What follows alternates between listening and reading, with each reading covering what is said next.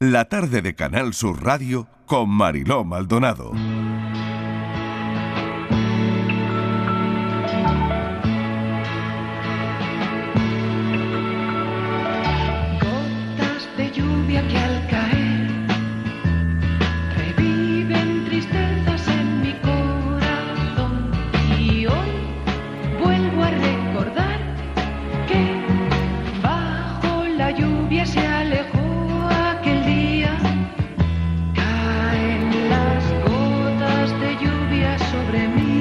Serie. Se llama Sentimos las molestias. Tiene libro El ojo de la cerradura y una mochila enorme de grandes películas. Ha trabajado con la que dicen la aristocracia del cine español. Desde Paco Raval, María Luisa Ponte, José Bódalo, Agustín González, Mari Carrillo. Pero ella es eso y mucho más. Hoy le vamos a preguntar por sus asignaturas pendientes. Yo soy una mujer que siempre salgo mucho peor en este país. Conocí a Paco. Me enamoré y me casé. Un poco con esa sensación con que nos casamos todos. Parece que no eres tú quien se casa. Luego, Los dos niños. las dos niñas. La casa. Los sábados a cenar o al cine.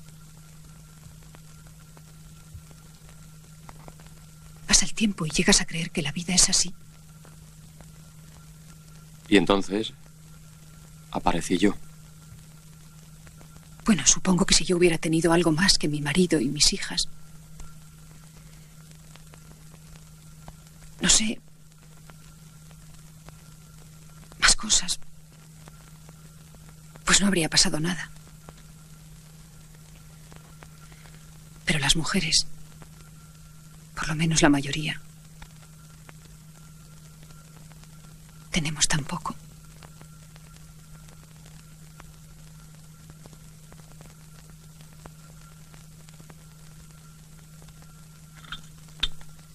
No pasa el tiempo por esta escena. Fiorella Faltoyano, bienvenida.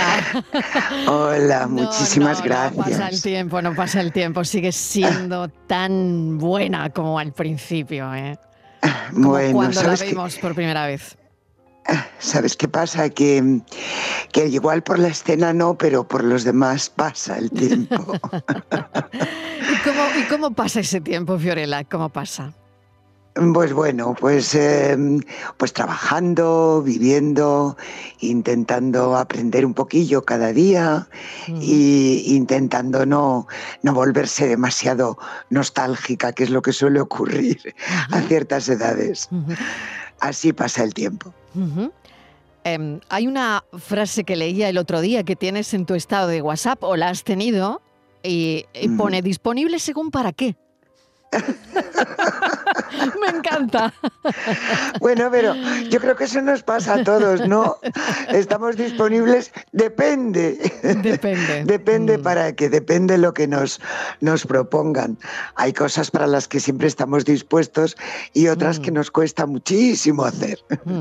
Llega un momento. Yo creo que eso es- Claro, sí. llega un momento que una actriz hace solo lo que le divierte, solo lo que quiere, solo lo que le gusta. ¿Cuándo llega ese Uf. momento, Fiorella? Uy, qué pregunta más difícil. Bueno, eso es muy complicado porque tú sabes que los actores, eh, da igual en qué momento estemos, eh, no depende de nosotros las, los personajes que nos ofrecen, depende de los demás, cómo nos ven, en qué momento estamos, yo qué sé. Y, Mm. y es muy difícil elegir porque, porque no hay tanta oferta como para, para poder elegir. Lo que sí es cierto es que yo creo que llega un momento, por lo menos en mi caso, yo, yo creo que, que sí ha llegado, en el que me, me doy el capricho y el lujo de decir que no a algunas cosas Mm. que no me interesan nada, ¿no? Y bueno, pues eso, eso es un lujo realmente, pero me ha costado muchos años y mucho esfuerzo y aún así no siempre hago lo que más me gusta, porque a lo mejor lo que más me gusta se lo han ofrecido a otra. O sea que... Asignatura pendiente, año 1977, lo que escuchábamos, al, al, la película, el, el, fragmento que escuchábamos al principio, ¿no? Pero en el año Sí. 2014 escribiste, aprobé en septiembre. Bueno, aquello, aquello fue maravilloso, porque, claro, de esa asignatura pendiente, pues eh, una aprueba determinadas cosas, ¿no? Y aprobé en septiembre, eran una especie de, no lo sé, de memorias, ¿no? Porque, Sí, eh, sí. porque pasabas ya de los 60 y, y no sé qué, eh, igual pensaste, bueno, voy a, voy a escribir esto, ¿no? Claro, voy a poner un poquillo de orden, a ver, voy a poner un poco de orden en mi cabeza, en, en lo que ha sido mi vida, mi trayectoria, y, pero lo escribí para mí, ¿eh? No, no lo escribí para publicarlo, lo escribí porque yo estaba en un momento muy complicado de mi vida y necesitaba ponerme la cabeza un poquito en orden. Y luego, bueno, pues esas cosas que me pasan a mí, que yo siempre digo que, que me pasan cosas raras y, y muy buenas y que tengo Mm. mucha suerte y, y, bueno, pues coincidí con una editora conocida y me preguntó qué estaba haciendo y le dije, pues nada, terminando de escribir unas memorias. y entonces me dijo, quiero verlas, quiero leerlas. Y, y nada, me, me las publicó. Pero vamos, era, era más bien una, una especie de reflexión de puesta en orden de mi cabeza y de mi vida. Y, y bueno, ahí están. Y, y sobre todo, para que no me preguntaran más si ya había aprobado mis asignaturas pendientes. Totalmente, totalmente. Mira, aquí está todo escrito, ¿no? Aquí está todo, ¿no? Lo único es que los exámenes igual, Fiorella, no, no se acaban nunca. Ya, ya, Ah, sí, eso ya. es lo malo, eso es lo malo. Mm. Que vamos, eh, vamos eh, culminando etapas, aprendiendo cosas, mm, obteniendo respuestas y de repente aparecen otros retos, otras preguntas, otras cosas que te hacen seguir en marcha, ¿no? Mm. Y, y bueno, imagínate, ahora en el mundo que vivimos, aunque solo fuera una cosa tan, eh, pues tan corriente y tan normal como ponerte al día con la tecnología, ya estaríamos todo el rato teniendo que estudiar, o sea que eh, la vida va muy rápido y entonces pasan muchas cosas y si te tienes tiempo en ella, pues, pues tienes mucho que seguir aprendiendo, sí. ¿Te has sentido sola alguna vez? ¿En algún momento de tu Uy. vida? Sí, muchísimas veces, sí. Muchas veces, bueno, yo creo que a todos nos pasa, ¿no? Que, que podemos en un momento determinado, aunque estemos con gente, aunque estés con tu familia, aunque estés incluso con tu perro, que es el que más compañía me hace, por cierto, y el que más me quiere del mundo ¿Cómo mundial. se llama? ¿Cómo se llama? Coco, Coco. un nombre muy de perrito. Coco. pues, pues sí, te sientes un poco solo, porque a veces, pues no sé, a veces no te puedes comunicar, ¿no? Que es a lo que yo llamo sentirse solo, ¿no? A que lo que sientes o lo que piensas, eh, pues eh, no hay a quien contarse lo que tú pienses que lo van a entender y que te van a dar una respuesta o un apoyo, ¿no? Mm, Y entonces a veces, pues, pues uno se siente solo, sí. mm, Y luego yo también soy muy pudorosa ¿eh? para, para abrirme y para contar según qué cosas. Y, y entonces, pues, mm, pues no sé, eso a veces también te hace sentirte un poco aislado, sí. Ujú. Eh, sentimos las molestias, porque, bueno, hay que hablar de serie y de libro, ¿no? Hoy, hoy me Y, encanta. Claro, sentimos las molestias. Eh, es, es una serie que es una, bueno, está Resines, hay, hay, hay- hay grandes ahí, ¿no? Eh, es Sí. una serie que, eh, que libera, libera de alguna manera, os, os libera, no lo sé. ¿Cómo, ¿Cómo te has sentido tú en esa serie? Y cuéntale a la gente de qué va. Pues mira, es una serie, eh, en principio es una comedia con mucho sentido del humor, que lo tiene, evidentemente, porque tiene situaciones muy, muy divertidas. Y es una serie sobre gente mayor, vieja, que no quiere ser mayor y que no quiere ser vieja y que quiere seguir en el mundo y que quiere seguir ligando y que quiere seguir vivo hasta el último minuto, ¿no? Y entonces, pues eso tiene una parte, pues francamente muy divertida y otra un poco dolorosa y un poco, y un poco terrible, ¿no? Que es cuando, cuando realmente la vida pone en su sitio a la gente y le dice, a ver, hermosa, que ya no tienes 30, que no, que no puedes hacer eso, que a ver, ¿por dónde vas? Que te vas a caer si cruzas corriendo esa calle. Yo qué sé, ese tipo de cosas, ¿no? Entonces, bueno, es un poco una, una, por un lado es muy tierna porque, porque habla de, de, pues eso, del- de, las, de los problemas del ser humano, ¿no? Al llegar a una cierta edad y, y por otra es muy divertida. Yo estoy encantada, ¿eh? porque además, pues aparte de, bueno, Antonio Resines, Mm. está Miguel Reyán, está un montón de gente estupenda. Esta temporada nueva que estamos grabando, pues eh, hay incorporaciones también estupendas y, y bueno, yo pues estoy encantada de haber hecho la segunda parte también. A ver qué tal.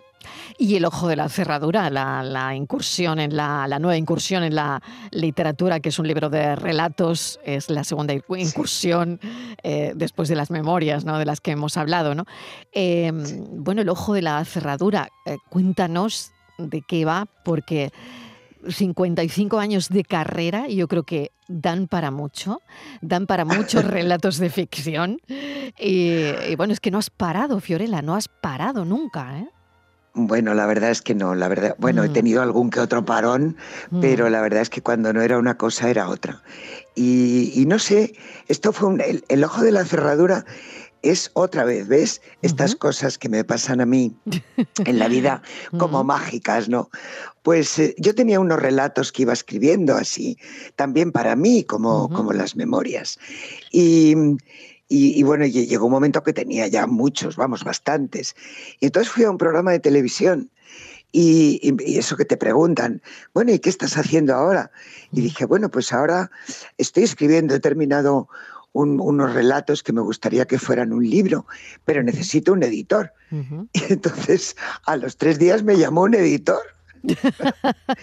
Bueno, pues, pues pide lo que necesites, pide lo que necesites. Claro, claro, yo voy a pedir de todo esta tarde, ya verás. Pide, pide lo que tú quieras. O sea, y al final, bueno, pues se hizo Mm. realidad, ¿no? Se publicó, ¿no? Sí. Claro. Bueno, son Mm. historias, sí, sí, está publicado Sí, y, sí, sí, y es un libro de relatos eh, de ficción, como bien has dicho. Son un poco inquietantes, un poco misteriosos, pero son también un relato de, de- o sea, un retrato de, de- de personas, de, de cosas, de personas que son, digamos, eh, atrapadas en un momento importante de sus vidas o en un momento donde tienen que tomar una decisión o les pasa algo trascendente. Y, y en esos momentos de la, de la vida de la gente, pues de repente entro yo y me invento una historia. Qué bueno. Bueno, tengo a mi lado a un psicólogo, el psicólogo del programa, que analiza todo lo que decimos, ¿eh? Uy, tanto lo que dices tú como lo que te pregunto yo. uy, qué miedo para Qué- las dos, ¿no? Qué miedo, qué miedo. Sin presiones, Fiorella, Pero sin presiones sin. Vale. y lo tengo aquí a mi lado y está deseando saludarte, Borja. Hola favor. Fiorella, un placer saludarte. ¿Qué De- tal? Encantada. A mí me, me gustáis muy, me gustáis mucho los psicólogos. Gracias, gracias, porque o Sí, nos sí, aman o nos mucho. odian, ahí hay un poco de, hay un poco de todo.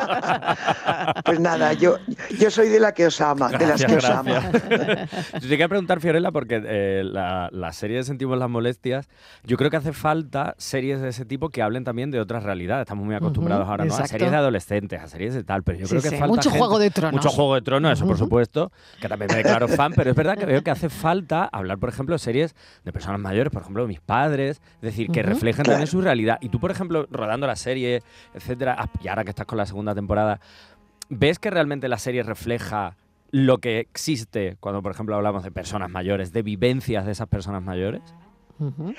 Pues yo creo que sí, porque yo creo que, bueno, tú lo, lo sabrás mejor por tu trabajo, pero yo creo que los, los mayores de hoy día eh, no somos los mayores de hace 10 años o 20 o 30. Claro. Es decir, eh, eh, todo afortunadamente, gracias a esta seguridad social estupenda que tenemos. Lo digo porque yo tengo un médico de familia que no me deja vivir, que me, me tiene controladísima. Bueno, pues gra- gracias a eso y a, Ujú. y a un estilo de vida y a una calidad de vida que, que- de la que estamos disfrutando, pues vivimos mucho más y mucho mejor, ¿no? Hasta que llegará un momento, supongo que ni más ni mejor, ala, todo fuera. Pero esos 10, 10 o 15 años que, que, digamos, se han alargado la vida activa de la gente mayor, dan para mucho. Y en esta serie, pues, pues aparecen muchos personajes, pues, pues por ejemplo, desde el personaje que hace Antonio Resines, que es un afamadísimo director de orquesta eh, que tiene 70 años y tal, y al que le quieren jubilar y a él no le da la gana, claro, porque, porque se opone totalmente a que le jubilen.